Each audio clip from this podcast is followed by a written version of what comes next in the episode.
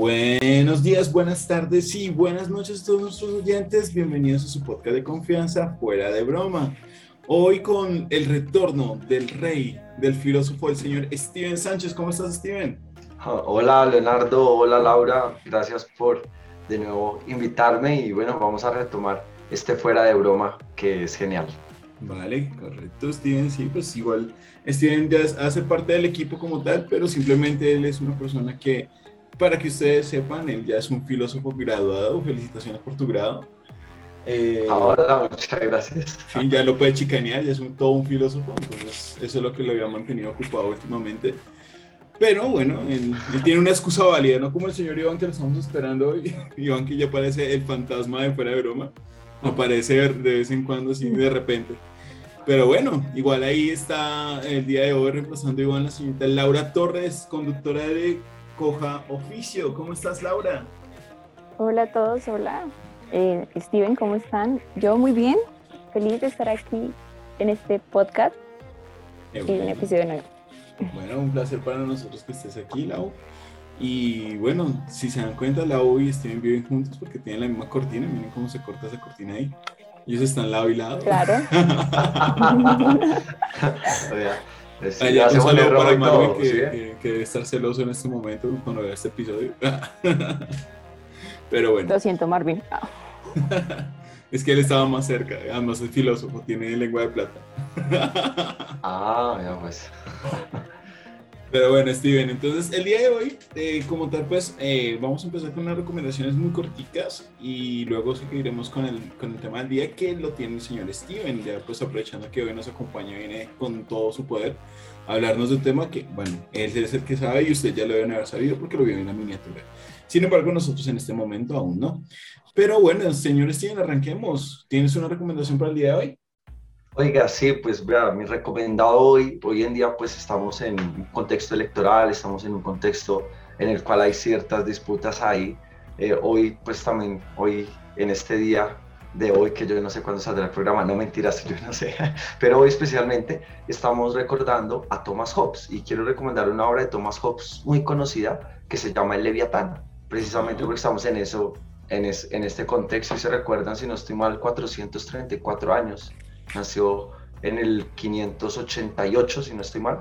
Entonces hoy lo recordamos y quisiera recomendar esa obra porque podemos ver ahí ciertos aspectos políticos y de cómo pues el hombre se ha ido organizando hasta llegar bueno, a la corrupción, bueno, a todos los, que conocemos hoy en día hay que bordear la política. Entonces lo recomendaría por lo menos leer un apartado que ahí no va leyendo, ahí como que se va uno tragando el libro, se va enamorando, entonces eso es lo interesante.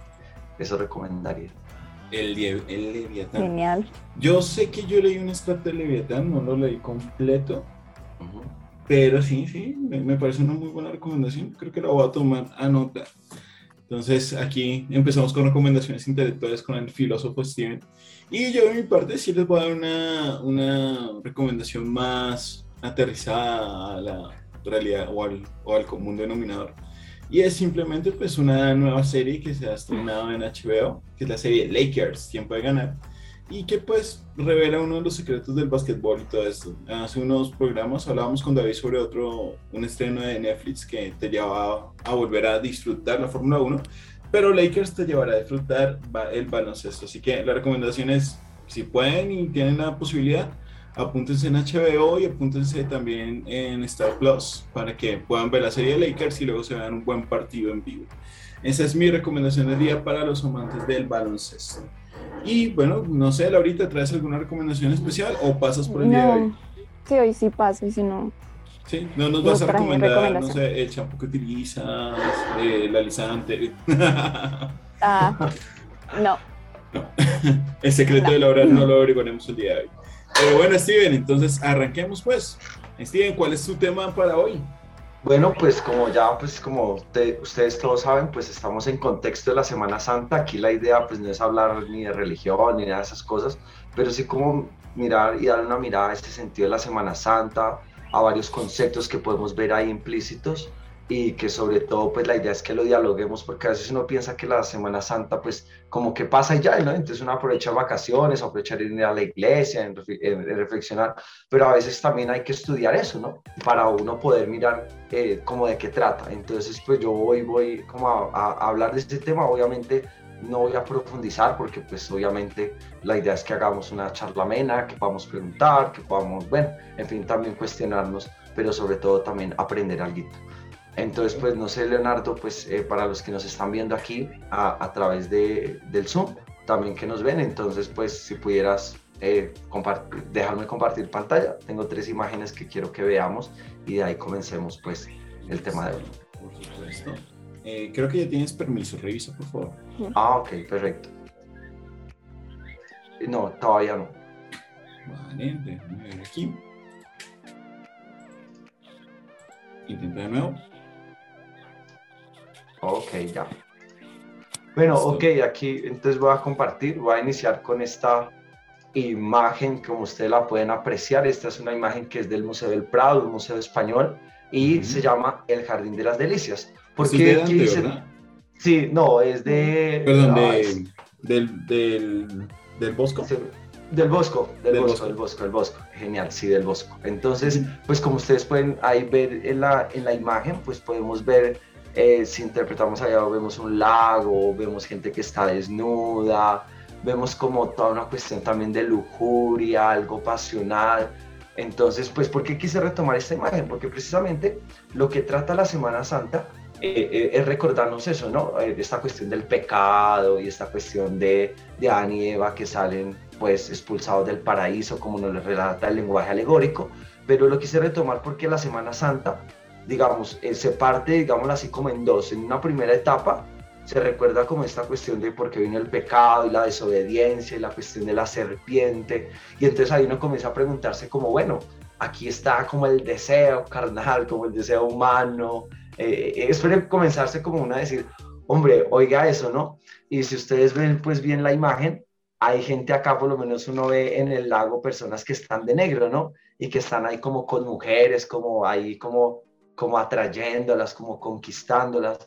Entonces uno retrata eso, vemos personas desnudas que están montadas, ay, pero se me pasó la segunda imagen, ya, ya retomé la primera, y entonces pues quise traer este cuadro porque este cuadro trata de todo lo de la lujuria. Si ustedes se fijan aquí arribita, por ejemplo, eh, está la lucha, ¿cierto?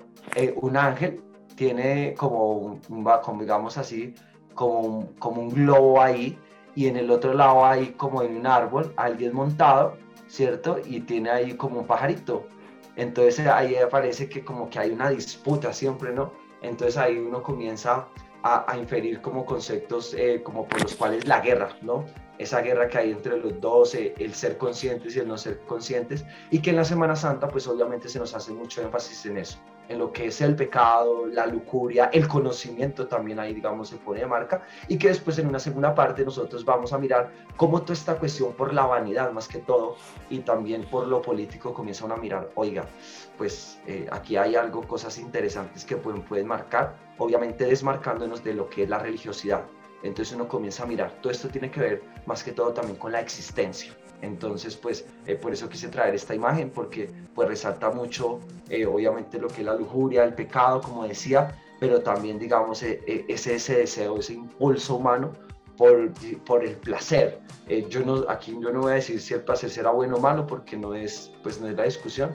La idea es que pues, también podamos hablar de la imagen, entonces no sé, Leonardo, Laura, si están viendo la imagen, no sé ustedes qué puedan ver y ahí podríamos comenzar a dialogar. Pues mm, me llama la atención que en esta representación del Bosco, ah, primero no entiendo bien qué es la forma rosada de, podría decirse del lado izquierdo, de, bueno, de mi frente izquierdo, pues, en el lado derecho de la pintura. Eh, no entiendo bien qué representa esa parte, si son dedos o son picos o, no sé. Es un poco sí, al, parecer, si tú miras, eh, Leo, eh, todos, los cuatro, todos los cuatro tienen el color rosado, ¿no? Pero todos los cuatro tienen formas distintas. Si tú miras por lo menos el segundo que está a tu lado izquierdo, ese azul parece que florece de ahí algo, ¿no? Entonces ahí, ahí está pues tratando como de decir algo. Si tú miras por lo menos el, el, el, del que está en el puro centro, es como, como el que manda, ¿no? Es el centro de todo y parece que fuera como una torre de control. Digamos, yo lo miro así, digamos, uno lo ve y es como una torre de control ahí, como, como parece que fuera como una antena, como controlando todo. Mm. Y, y, el otro ya, pues ahí, digamos, sí es como un lugar, como un lugar eh, que te dijera yo, digamos, como un lugar donde hay varios animales, es como una cueva. Si ustedes miran ahí abajito en el azul, que está a su lado derecho, hay como unos lobos comiendo algo, entonces ahí es como donde se lleva como la basura, como, o sea, uno pudiera interpretar así, obviamente si ya leyéramos ya, eh, digamos, lo que quiere decir la imagen es otra cosa, pero pudiéramos interpretar eso así a, a, la visión que todos tenemos y para quienes nos escuchan, es mirar también cómo aquí, eh, durante la Semana Santa, por ejemplo, también se manejan una serie de símbolos. Y aquí lo miramos con eso del pecado, la lujuria, también la Semana Santa está llena de unos símbolos que también nos quieren decir algo, ¿no? Entonces eh, es la idea también de traer como, como esta imagen, ¿no? Ustedes ven aquí al lado, al lado izquierdo, también ven como una fresa, ¿no? Pues usted cuando come una fresa, pues la fresa es afrodisíaca manzana de, de, que le dio la serpiente a Eva, que nos dice eso. Entonces uno dice, ah, joder, pucha, vea, entonces, eh, de ahí a que el jardín se llame el jardín de las delicias, sino el paraíso, por ejemplo. Ahí hay mm. otra diferencia eh, completamente interesante, ¿no? Que aquí es delicia todo, el paraíso pues ya se interpreta de, de, otra manera. Entonces, ¿por qué delicia? ¿Será porque yo puedo hacer lo que quiera, porque tengo la libertad o, o porque eh, es hecho? Entonces ahí pues, ahí se los dejo y pues quería como compartir esta primera imagen con, con ustedes. Vale, interesante análisis de este cuadro del bosco el Jardín de las Delicias. Y sí, de, hecho sí se ven como representaciones de diferentes placeres, pero hay mucha, o sea, hay mucho que interpretar en ese cuadro. O sea, nada más, por ejemplo, ahorita veo al fondo cuando señalas sobre la fresa, que también hay un huevo donde están saliendo personas, sí. En los como unos peces, sirenas, no sé qué son. Como unas sirenas. Sí, también. Como unas langostas, o sea no sé qué consumía el Bosco, pero... Pero que es una obra de arte genial. Pero, pero, pero que se inspiraba, se inspiraba. Totalmente. Sí, sí, sí. Entonces, eh, eh, es eso lo que, pues, eh, digamos, en primera instancia quise compartir para que nos quedáramos con eso, bueno, de que se ve en Semana Santa el pecado, de que se ve también el paraíso, se ve las delicias, como lo planta aquí este autor, y también quise también ya trasladar eso al contexto, al contexto que nosotros lo digamos con la segunda imagen, y es, perdón, esta es la segunda imagen porque la puse tercera, pero fue mal, la segunda imagen es esta, y es esa mirada de los sumos sacerdotes. Esta película es tomada de la pasión de Cristo. ¿Mm? No, no vemos la segunda imagen. Tú nos estás compartiendo, de pronto te, te equivocaste ahí o algo, nos estás compartiendo es el PowerPoint directamente, no la presentación. Si quieres... Aquí ya está la presentación de Neo. Sí, ahí ya ahí vemos la imagen, pero porque la estamos viendo dentro del PowerPoint, no dentro de la presentación. La puedes poner como presentación. Ah, ok, ok. Pero igual estamos viendo ahorita, ahora ya estamos viendo esa imagen, así que pues no te preocupes, podemos Aquí esta imagen. Listo, vale. Entonces estamos ahí, estamos viendo esta imagen aquí de los sumos sacerdotes. Si ustedes miran, por lo menos también se esconde una simbología ahí detrás y en esa simbología podemos ver que, bueno, está el bastón, ¿no? Que es el bastón de mando, del poder, de la guía, ¿no? del líder, el que guía al rebaño, porque en el contexto de la época de Jesús de los judíos, quien tenía ese bastón era quien guiaba el rebaño, ¿no? El, la del pastor. el bastón de Aarón, pues, ¿no? Sí, sí, el bastón de Aarón que, que le dio el entrego para guiar al pueblo. Exacto, muy bien. Y vemos también como, eh, pues vemos atrás como unos soldados ahí siempre custodiados. Entonces ahí uno diría, bueno, aquí está, los soldados representan que la autoridad, eh, lo que decíamos hoy en día como de pronto la fuerza militar, pero que está implícito aquí este poder religioso. Entonces, por eso lo quise traer aquí, porque de ese jardín de las delicias que vemos ahí, que está la lujuria, que está el pecado, pues no se va a hacer eso porque se quiere, sino porque hay una autoridad que precisamente regula, regula eh, eh, qué debo hacer y qué no debo hacer. Y ya si lo miramos ya en otro campo, es mirar qué me dice Dios a mí, que lo que debo y de lo que no debo hacer. Pero son ellos los que esto, y si ustedes se ponen a mirar las miradas, pues son miradas totalmente que intimidantes, que miradas que usted dice, hombre, bueno, ¿esto qué me quiere decir? ¿Quiénes serán estos manes? El otro está mirando ahí como arriba, como que, uy, que... O sea, de la izquierda, derecha. Sí, sí, sí. Como que, oiga, ¿aquí qué significa? Entonces, por eso lo quise, quise traer esta imagen, ¿no? Porque ya aquí eh, eh, también hablo del poder religioso y de cómo el poder religioso se ha instaurado, se ha instaurado a partir de los años y de cómo este, pues, domina sigue dominando, sigue dominando, incluso domina el poder de lo que enseña Dios o de lo que enseña, bueno, en fin, toda, toda la enseñanza cristiana aquí, porque este es el, el contexto de lo que pues la gran mayoría de quienes ven este programa practican o creen o han visto alguna vez. Entonces por eso lo quise traer aquí. Entonces no sé, Lau, que tengas por decir, que te inspira la imagen, que sientes cuando la ves, por ejemplo. No, pues siento que como que lo van a juzgar a uno. sea, con esas miradas ven que te van a juzgar. Y como dices, sí, se ve como que tienen ese poder con el bastón, con la mirada, con la vestimenta, porque es una vestimenta no usual. O sea, los sacerdotes siempre traían una vestimenta eh, eh, representativa. Ahí podemos ver como, no sé, en el pectoral que traen como unas piedras. Eh, bueno, no sé cómo se diga la, lo que tiene en la cabeza. Pero sí, eso, sería como uno tiene una corona. ¿La mitra? sí, la mitra. Hoy en día es llamada mitra. que es una, digamos, viene, hay una, toda una tradición para los que no saben. Una mitra es como el gorrito que se pone un, un cura que se le dice, se pone un gorrito aquí como así. Entonces eso se llama mitra. Entonces la mitra precisamente, eh, eh, o ah, en este caso, digamos, sí, especie de un turbante. Hoy en día sería una mitra que se pone un sacerdote, como le digo, lo vemos en la misa se lo pone aquí sobre los gorritos. El papa, o sea. Sí, el papa, sí, el, papa. Ahí, está, representado por lo menos. Ahí está representado. Entonces, pues, para outfits, los curas, los sacerdotes y los reggaetoneros, o sea, solo oro en sus ropas. Ah, sí, claro.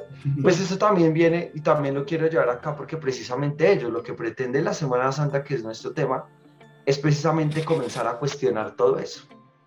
Mire que cómo será de terrible que uno comienza a cuestionar ese, ese religioso, ese poder de autoridad, como decía Laura, como me sentí juzgada, y mire que después viene alguien y dice, hombre, viene Jesús y dice, oiga, es que eso no es así, o sea, o sea, uno se da cuenta, entonces es mirar cómo desde esa figura de Jesús va a contrariar a la autoridad, es que no va a contrariar a cualquier cosa, va a contrariar a la autoridad del momento, a quien rige las leyes, a quien hace eh, los ritos religiosos, porque estos no eran brutos, estos eran estudiados, pero precisamente tenían ese poder para qué? Para dominar y también hacerse ricos. O sea, ahí viene la cuestión que uno decía, la, la cuestión política, pero pues la Semana Santa precisamente lo que va a hacer es comenzar a despertar todo eso, es comenzar a crear una crítica a ese sistema en el cual está sumergido por lo menos el contexto de Jesús de Nazaret y después de Jesús de Nazaret y antes de Jesús de Nazaret como figura histórica. Entonces, eh, es eso lo que vemos aquí como en los somos sacerdotes. Y sí, esas miradas como que intimidan. Yo me sentí como intimidado ahorita. Ahí ese mirándome, especialmente el que está de terceros. Entonces, sí se siente uno ahí como, como intimidado. Tengo una pregunta, Steven. Sí, sí, sí. pues aquí hablando de Semana Santa, ¿por qué la Semana Santa varía de semana? Me explico. Eh, o sea, cada año la Semana Santa eh, puede ser a final de marzo o puede ser a principio de abril o puede ser inclusive a final de abril, dependiendo de lo que determinen. Entonces... Lo que pasa es que toda la Semana Santa se rige bajo una celebración de la cultura judía y la cultura judía celebra algo que se llama la Pascua. Entonces, cuando va a ser la Pascua, obviamente se determina a partir de los calendarios y de todo cuánto tiempo está cercano, o sea, el tiempo determinado para estar más cerca y celebrar la Pascua. Obviamente ustedes saben que los judíos tienen toda otra tradición. No es lo mismo decir judío que cristiano. Es distinto, aunque el, el cristianismo beba el judaísmo. Eh, es totalmente distinto de algunas cosas, pero el judaísmo tiene unas tradiciones enmarcadas y bueno, hay unos tiempos, también tiene que, si no me falla ahí la memoria, también tiene que ver con unos tiempos de puesta de sol, de que sale el sol de la madrugada y por eso celebrar, digamos, ya vemos signos como el fuego, como el agua, que son relevantes en la Semana Santa y que tienen también toda una simbología. Entonces todo eso más o menos se ajusta, pero principalmente la razón, Leonardo, para responder la pregunta es eso es a los tiempos cercanos que tienen los judíos para celebrar la Pascua y que se determina cada año de acuerdo al calendario. Por ejemplo, dentro del catolicismo, ahí tú no lees eh, la escritura, eh, la Biblia, para los que no saben qué es escritura, pero valga la redundancia, tú no lees la Biblia en un año, no. La lees y vas a misa todos los días, pero tú vas cada domingo y cada domingo eh, es un evangelista diferente. Entonces se lee un año se lee a Lucas, otro año se lee a Mateo, otro año se lee a Marcos, y durante todo el año transversalmente se lea Juan, por ejemplo. Entonces, e, eso cambia también de acuerdo a los estamentos, porque digamos, todo el cristianismo celebra así, ya sea un cristiano católico, un cristiano evangélico o lo que sea, pero un judío también se celebra de otra manera, porque eso es bueno aclararlo, ¿no? Hay muchas visiones de cristianismo y no todas la interpretan de la misma manera. Correcto. Ok, sí, o sea, para complementar lo de Steven, lo que quiere decir es que los judíos se rigen del calendario hebreo. En este caso, este año empezó el 2 de abril para los judíos, bueno, es que, bueno, para los mesiánicos, digamos así. Sí, sí, sí. Y de a partir de ese día se cuentan 14 días y ahí se hace la fiesta de Pesach o Pascua, como la que está diciendo Steven. Entonces siempre cambia los tiempos porque siempre se corre algunos días, por eso es que no cae siempre el mismo día eh, Semana Santa, digámoslo así. Eso es lo que yo tengo claro. Sí, no, y está muy bien. Yo no, pues no mencioné el calendario hebreo, pero sí tienes toda la razón. Se corren 14 días porque se hace toda la preparación, ¿no? Es toda una preparación. Los judíos hacen toda una preparación para celebrar, para celebrar la Pascua. Incluso celebran durante toda una noche eh, leyendo la Torá, recordando todo eso, ¿no? Toda la liberación del pueblo de Israel, toda la, la liberación de esclavitud, lo preparan y todos es compartiendo, bebiendo y recordando eso, ¿no?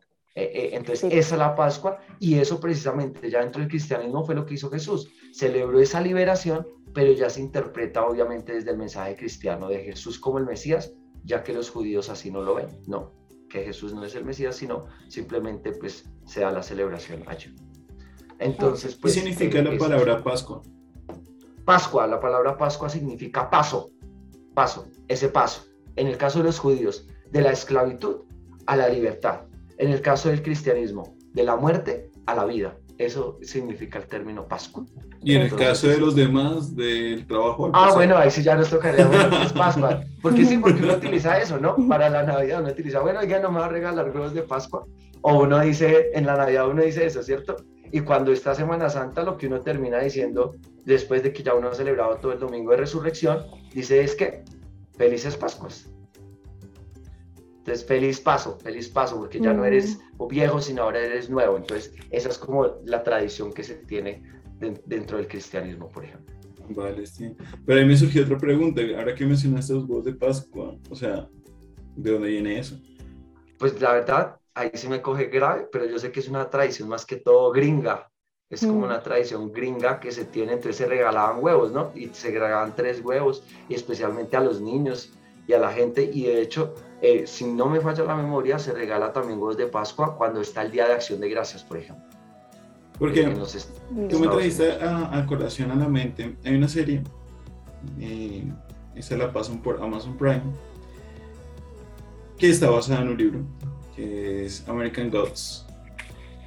Y en, tanto en el libro como en la serie hacen un, un, poquito de burla de eso, de que los dioses antiguos, o sea, los dioses de la naturaleza, eh, para no morir, se disfrazaron de, las de los nuevos dioses. En este caso, Jesucristo sería un nuevo dios, porque es la adoración de cuando los olvidaron. Y que pues ella se encargó, dentro de, la historia de la serie, se encarga de que celebren, de que la celebren a ella, porque pues ella es la primavera, ¿sí? Entonces ella es la que trae la abundancia, las flores, y entonces muestra, digamos, como hay una escena un poco curiosa o graciosa, donde se reúnen todos sus avatares o todas las personas o todo lo que adoran en esa época, pero que siempre a través de esa adoración de los otros la adoran a ella. ¿sí? Y en la casa de ella, en la escena, eh, hay un montón de Jesucristos. O sea, está el Jesucristo chino, el Jesucristo negro, el Jesucristo, o sea, todas las representaciones que tiene eh, Jesucristo en las diferentes pinturas y las diferentes formas que se adora, porque ella, o ellos hablan de que a los dioses se los adora a través de la imagen de cargar su imagen y de darle valor a su imagen. Entonces que ella se suplanta a través de las imágenes de otros para poder seguir viva, porque en el momento en que la olviden totalmente, pues los dioses desaparecen. Esa es la debilidad de los dioses, ser olvidados. Eh, igual en el, en el, libro, que es buenísimo, de hecho prefiero el libro de la serie, eh, y lo tengo, o sea, está en Amazon también, o sea, la primera edición, digamos, como el primer tomo está gratuito. Eh, como tal, es muy bacano como una forma en que muestra que dioses antiguos como Odín, Thor, otros, tienen una apariencia humana y viven entre los humanos como humanos, pero para mantenerse vivos, mantienen las, eh, buscan de que mantengan sus tradiciones, que eran la forma que lo recordaban antiguamente, pero lo hacen a través de otros. Entonces Jesucristo es el, más, el que más idolatran o que más muestran ahí, de que reúne todas las tradiciones de otros. Y por ejemplo, en lo que tú me estás mostrando ahorita, o lo que Laura también mencionó, pues por ejemplo aquí nosotros estamos igual celebrando una Pascua judía, que aunque como Steven dijo, son religiones diferentes, pero el catolicismo depende enteramente eh, en muchas de sus tradiciones de la herencia judía. Sin embargo, a su vez, la herencia judía depende también de unas herencias anteriores. Entonces, prácticamente es como, lo que quiero decir con todo esto es que lo que tú me explicaste ahorita para mí es que nosotros celebramos la Semana Santa porque la hemos celebrado durante muchísimos milenios como una forma de traer la primavera y la abundancia, o sea, la época de cosecha. Sí, de hecho, eh, con lo que dice Leonardo, eh, sería interesante preguntarse uno eso, ¿no? ¿Cómo es que todo, es a partir de la tradición? No podemos negar la tradición y, y la tradición se da obviamente en una cultura y dentro de la cultura se da el hecho religioso y en esos hechos religiosos hay otras tradiciones. Entonces uno mira cómo se ha preservado hoy esto por lo menos 2022 años después. Eh, en el modo cristianismo. Frente a lo que tú hablas, eh, pues eh, el libro suena interesante porque es mirarlo como, como el hombre no se olvida de Dios. Y ahí vienen preguntas, por ejemplo, como decía hombre, ¿es Dios quien ha creado al hombre y al mundo y al universo? ¿O es el hombre, por ejemplo, quien ha creado esa idea de Dios para poder argumentar lo que el hombre hace en medio de su libertad?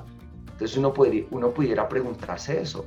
Entonces, eh, eh, y en cuanto, sí, hay varios Jesucristo citados, claro, pues precisamente relate esta imagen porque estos hablaban de un Dios, de este Dios de Moisés.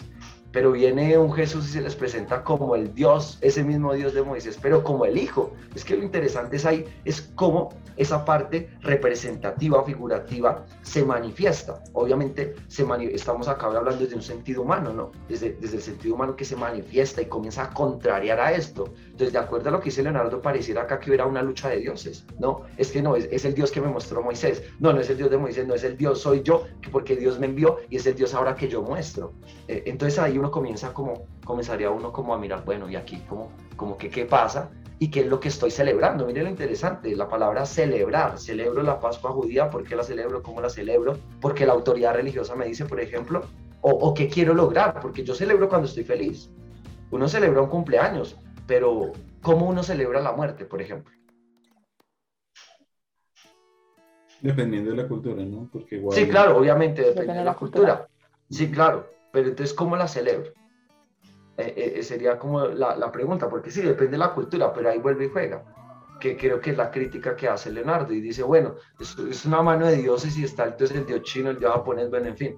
entonces, ¿cómo la celebro? ¿Qué, ¿Qué es lo que tengo que celebrar? ¿Lo que me han dicho, lo que yo quiero celebrar? ¿O no celebro y ya? Y son días normales para mí y ya, ¿sí? Ahora, no se trata de celebrar o no celebrar, sino de que aquí de fondo es algo que vivimos cada año y que está inmerso en nuestra cultura y es en todas las culturas en el mundo, en la gran mayoría. Es en, las gran culturas. Y obviamente el fin de la Semana Santa es mirar, bueno, ¿qué hay más allá? Que es una pregunta existencial, pero que bueno, que aquí no, no, no digamos, yo creo que habría que hacer otro programa y, preguntarnos eso, ¿no? Sobre, sobre cómo es la existencia, pero no hablarlo desde lo religioso, sino desde lo mismo humano, desde la naturaleza, por ejemplo. Sí, para, para mirar eso. Pero entonces sí, por eso quise mostrar esta imagen como el poder. Entonces se establece un poder dentro de una cultura para mostrarnos y decirnos qué debemos hacer, qué debemos cumplir, cómo lo debemos hacer. Y frente a las tradiciones que decía Leonardo, pues está, no sé si ahí están viendo la otra imagen, va a ser en la presentación. Aquí. Entonces, aquí está la otra imagen que era lo que decía Leonardo, ¿no? Las tradiciones. Si ustedes ven, estos señores de blanco, esos señores de blanco todos forman un grupo y ese grupo se llama una cofradía que es una cofradía, es esa gente que se dedica, eh, digamos, que tiene un pilar y ese pilar de caso es en el cristianismo y de aquí de los cofrades, por ejemplo, nacen esa gente que se latiga, que ustedes han visto en Semana Santa, ¿no? esa gente que se la los que se flagelan. se flagela, eh, que anda descalza, por ejemplo, que es un Viernes Santo, pues es todo el día sin comer. Los que se flagelan y no son en esos bares de, por ahí. Entonces se flagelan y entonces, ¿cómo es la manera de pagar sus pecados? Por ejemplo, que es una tradición que viene del medioevo, ¿no? Pues cargando todas esas imágenes, porque todas esas imágenes, todo eso viene de la Edad Media y es la manera de representar. Y por eso decía ahorita, hay un poder, un poder que se establece para que la gente mire y crea. El error hoy en día de celebrar por lo menos la Semana Santa es que la gran mayoría de las personas han quedado ahí con ver esa imagen y ver lo bello de la imagen. Lo que decimos bello, porque lo bello se entiende otra cosa, pero es como lo que llama la atención, ¿no? Es como cuando tú subes una foto al Instagram y tú no la subes como tú eres, sino te toca, le toca, te toca poner filtros para que te veas más bonito y llames la atención, por ejemplo. Entonces lo mismo pasa con estas imágenes. No hay imagen fea que no saquen en Semana Santa. Tú nunca miras una imagen. Por lo menos esta imagen del crucificado, mira interesante acá, tiene en medio a los dos ladrones y a María ahí arrodillada, por ejemplo. Pues eso genera algunas emociones, algún tipo, eso mueve fibras. Pero no es ni siquiera por el significado de la imagen, que es otra cosa, sino es porque es bonito estar como en ese ambiente eh, de recogimiento y de todo. Entonces, es como lo que quiero. Y si ustedes miran, toda la gente que está ahí, toda la gente, parece, es gente de la nobleza. Tú nunca ves a un pobre ahí, porque esa era la tradición incluso hasta los mil, bueno, hablemoslo hasta, bueno, después de la conquista, eh, también en la tradición aquí en Colombia, por ejemplo, los 1800 eran plenamente medievales en sus tradiciones religiosas. Entonces, mira por lo menos la vestidura de esta señora que está a la derecha, del sacerdote que tiene su, su bonete y, su sotana. Eh, aquí, mira, que hay uno que sí está arrodillado y se ve pobre que, pareciera ser el único que como que cree. ¿Cómo? Perdóname que te interrumpa un segundo.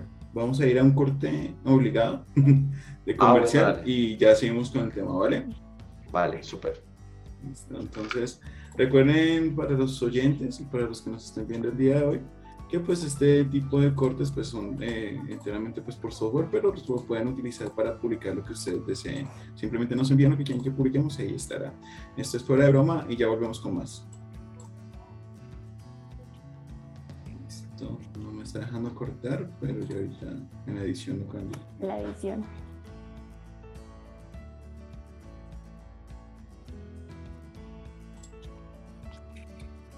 Y retomamos de nuevo. Gracias por esta pausa comercial. Espero que hayan disfrutado la pausa que hubo. Sí, la hubo, porque pues obviamente en el momento de grabar no sabemos cuál va a ser la pausa que quede, porque pues, ustedes son los que no las envían. Ahora, eh, habíamos quedado un poquito con el tema de la simbología que nos estaba hablando Steven, de la muestra del poder, eh, digamos, como que tenía la iglesia y la relación con el poder económico y poder militar a través de los cuadros que nos mostraba Steven. Eh, mientras estábamos fuera de cámara, se encontró un datito ah, para agregar la primera pregunta que hicimos, porque se celebraba así como cada semana. Y resulta que sí tiene que ver con un poquito de algo antiguo y es los calendarios lunares. Resulta que pues obviamente el calendario lunar varía, a diferencia del solar, que es un poco más estable. Y el calendario lunar pues eh, toma como tal el equinoccio de marzo, que sí es parte de, de, lo que ya vemos en el calendario solar, pero toma como fecha inicial la primera luna llena. Y esta primera luna llena puede variar en el mes, por eso puede ser entre el 22 de marzo y el 25 de abril ahí está como el datito de importancia ahí que, para que vean que sí estructuramos estos podcasts. Ahora, tengo una pregunta para iniciar o para que tú retomes, Steven. ¿Por qué se suponen que hay cosas que no debes hacer en Semana Santa, como no comer carne, por ejemplo? Precisamente eh, toda la tradición judía, el comer carne y el sacrificar algo, pues es contrario, porque digamos en la Pascua, eh, digamos en la tradición judía, lo que se mata es un cordero.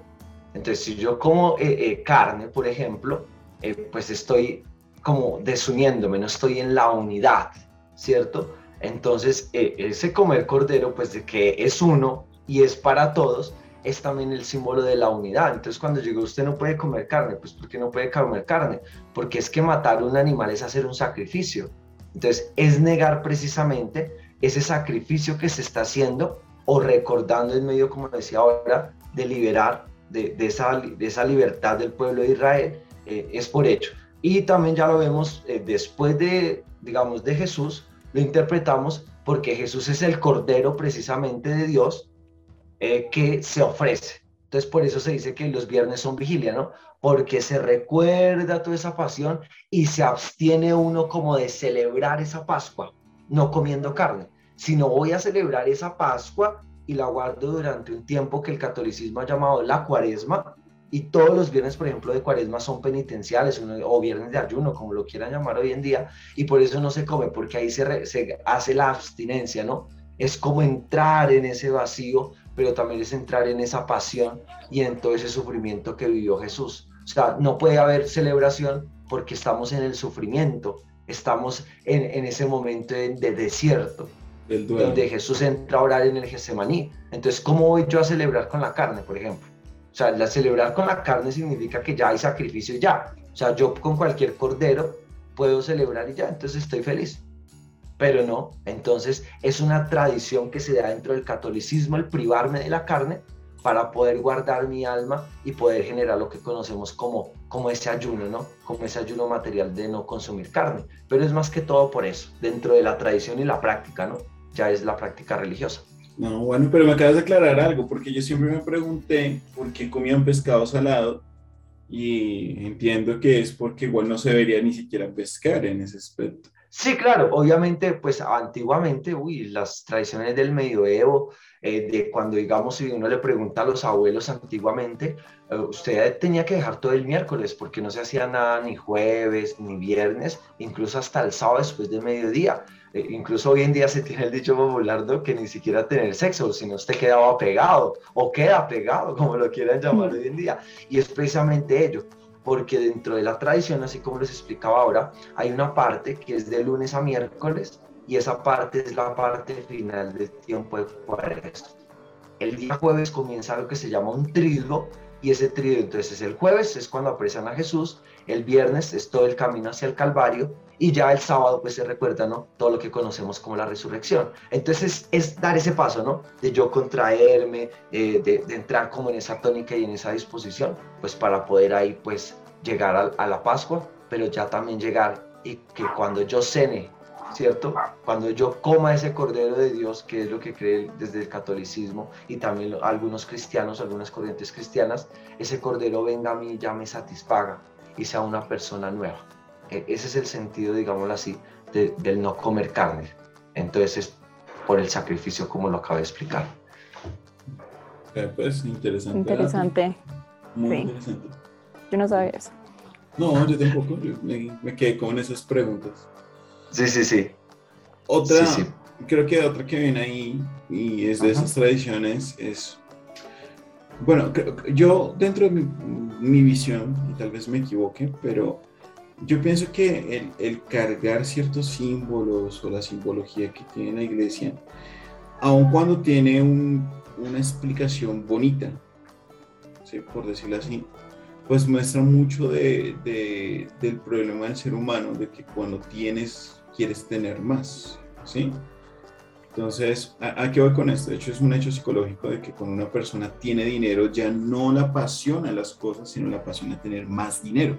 el dinero, se convierte directamente en una, obsesión, similar a cualquier droga. Y yo veo que, por ejemplo, en los templos o las iglesias católicas, que son las que pues obviamente eh, impregnaron esta tradición de, la, de, de la Semana Santa, pues los simbolismos siempre tienen que ver con oro, siempre tienen que ver con ciertas riquezas, o la pintura que tú nos mostrabas, pues cargaban algo supremamente pesado, ostentoso, carísimo. Y mm, mi pregunta ahí es, para el católico, o sea, para esa tradición católica, ¿no es una muestra de falta de humildad la forma en que lo celebran? Claro, precisamente, eh, digamos, no está, eh, uno podría decir, bueno, hay imágenes que usted ve con oro, con plata, bañados, y que valen muchísima plata. Pues eso hace parte del poder y de la tradición religiosa, porque así se ha mantenido el poder. Ustedes saben que durante la Edad Media, un valor, mejor dicho, que es innegable en la Edad Media es todo el arte, todo el romanticismo que se dio, ¿no? El arte avanzó mucho, pero otras ciencias quedaron quedadas. Todo ese arte todo ese arte que viene hasta hoy, hasta, hasta nuestros días, pues se mantiene y precisamente se conserva precisamente por lo tradicional. A lo que tú decías, Leonardo, con falta de humildad, sí, ya hay una crítica, porque, bueno, porque tienen que haber imágenes por lo menos ostentosas. Entonces, ¿dónde está la humildad, por ejemplo, que Jesús enseña, ¿no? Que es reunidos en la sinagoga y es reunidos para hablar y para conversar y para conocernos más. Entonces uno comienza a decir que la tradición, ¿cierto? Frente al mensaje y a lo que significa celebrar la Pascua, es totalmente distinta desde las dos orillas.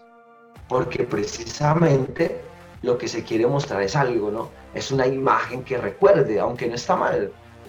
aquí el error no se trata de tener imágenes, sino de qué intención tiene la gente cuando carga una imagen y el por qué la carga. Porque hay mucha gente que carga para pagar sus pecados, por ejemplo. La pregunta es si cargando esa imagen, o, o hagámosla más formal, es si a partir del sufrimiento mi conciencia va a quedar limpia. Eh, eh, eso haría, un, haría una esa pregunta, ¿no? O sea, yo, yo si me voy a sacrificar, ¿no? hacer algo sí, como, como, sí, y de hecho la norma eh, dentro del catolicismo es que siempre frente a un pecado tiene que haber alguna reparación o expiación, como dice Leonardo, ¿no? Mm. Tiene que haber una retribución a eso. En la antigüedad, ¿cómo hacían, no? Entonces usted iba a la iglesia, ofrendaba y era obligado, daba la gallina, incluso usted podía, si no tenía nada, usted ponía usted, los hombres vendían a sus mujeres, ¿no? Se las doy al templo para que ellas hagan el oficio allá, todo, y eran ya propiedad del templo, por ejemplo. Hoy en día nosotros no lo vemos tan así, pero sí lo vemos por lo menos en, lo, en lo ostentoso, en lo lujoso, en lo decorativo, en lo que vale, que es totalmente contrario al, obviamente al sentido de celebrar la Pascua, que no es ese definitivamente. O sea, eso es una cosa innegable. Vale, Steven.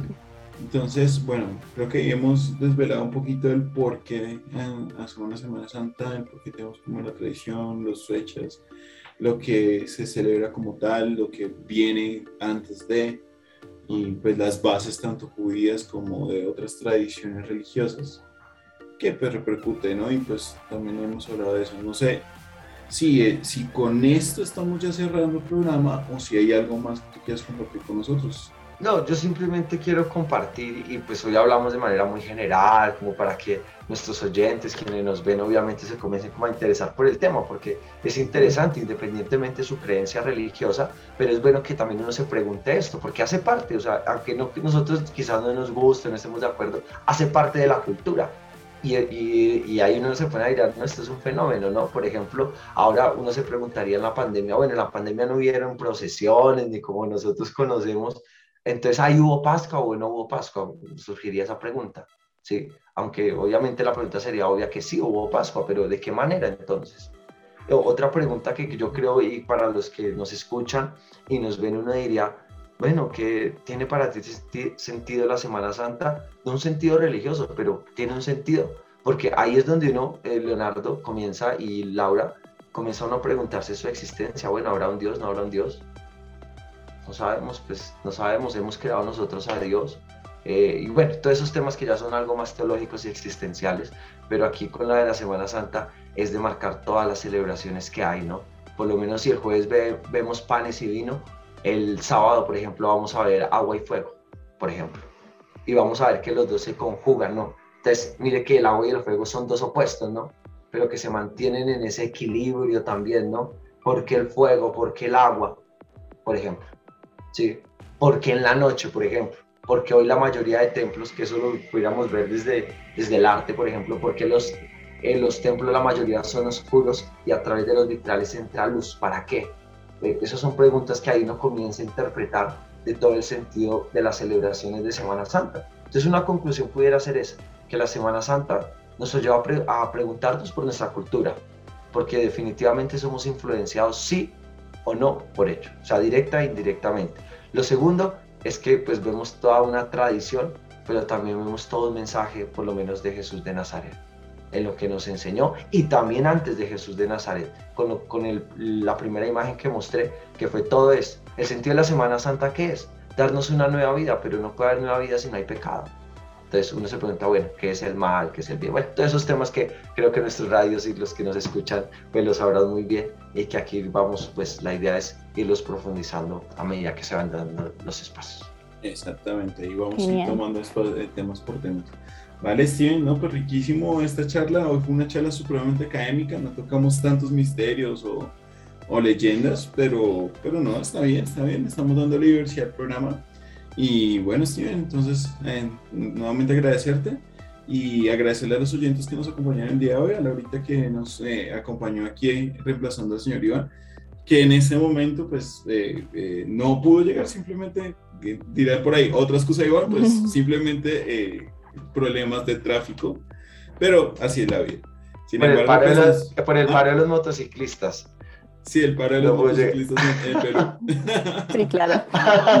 Por eso pero, sí, sí, hay un paro allá tiene un problema ya también similar al nuestro. O sea, hoy, mm.